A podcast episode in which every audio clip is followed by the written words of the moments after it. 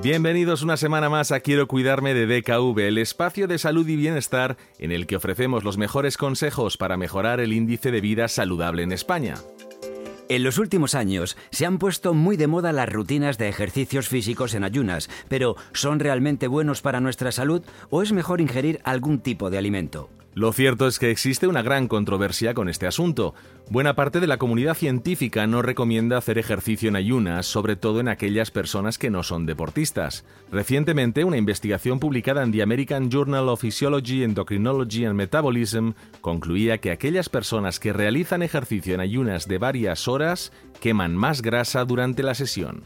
La razón es que al hacer deporte en ayunas el nivel de insulina en sangre está bajo y el cuerpo utiliza la grasa y el glucógeno como combustible celular.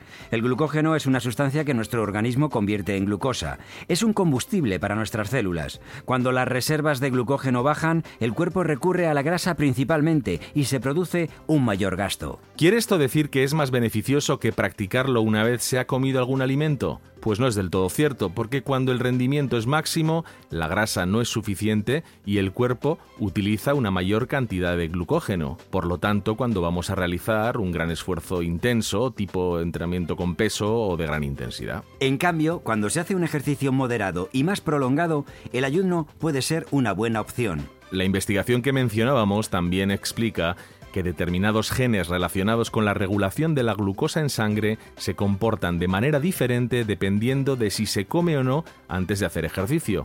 Por lo general, estuvieron más activos cuando las personas que intervinieron en el estudio habían ayunado antes del ejercicio. En definitiva, aunque existen diversos estudios que demuestran que hacer ejercicio en ayunas es bueno para nuestra salud, es mejor ser cautos.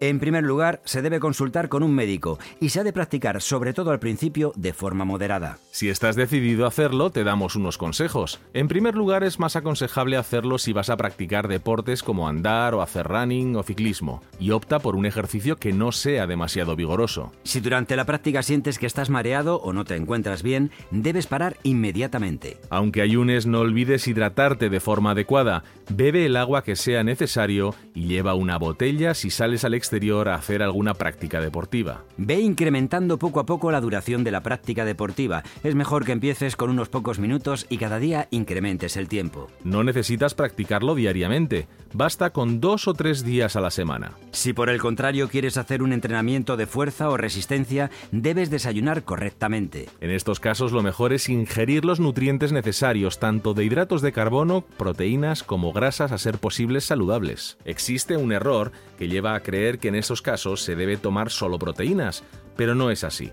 Los estudios han demostrado que para desarrollar el músculo son también necesarios los hidratos de carbono y las grasas. Una buena proporción sería 20% de proteínas, 45% de hidratos y 35% de grasas. La combinación de lácteos, cereales y fruta es una buena opción, pero también existen otros desayunos saludables como las tostadas con aguacate o los huevos cocinados de diversas formas, siempre acompañados, como decimos, por leche o algún derivado y una pieza de fruta. Y después del entrenamiento, sí es aconsejable tomar proteínas que aportan los aminoácidos esenciales para ayudar a la recuperación del músculo. Terminamos ya por hoy, esperamos haberte aclarado esta cuestión tan espinosa y sobre la que existe una cierta controversia. Nos despedimos hasta la semana que viene en un nuevo espacio más de Quiero cuidarme de DKV.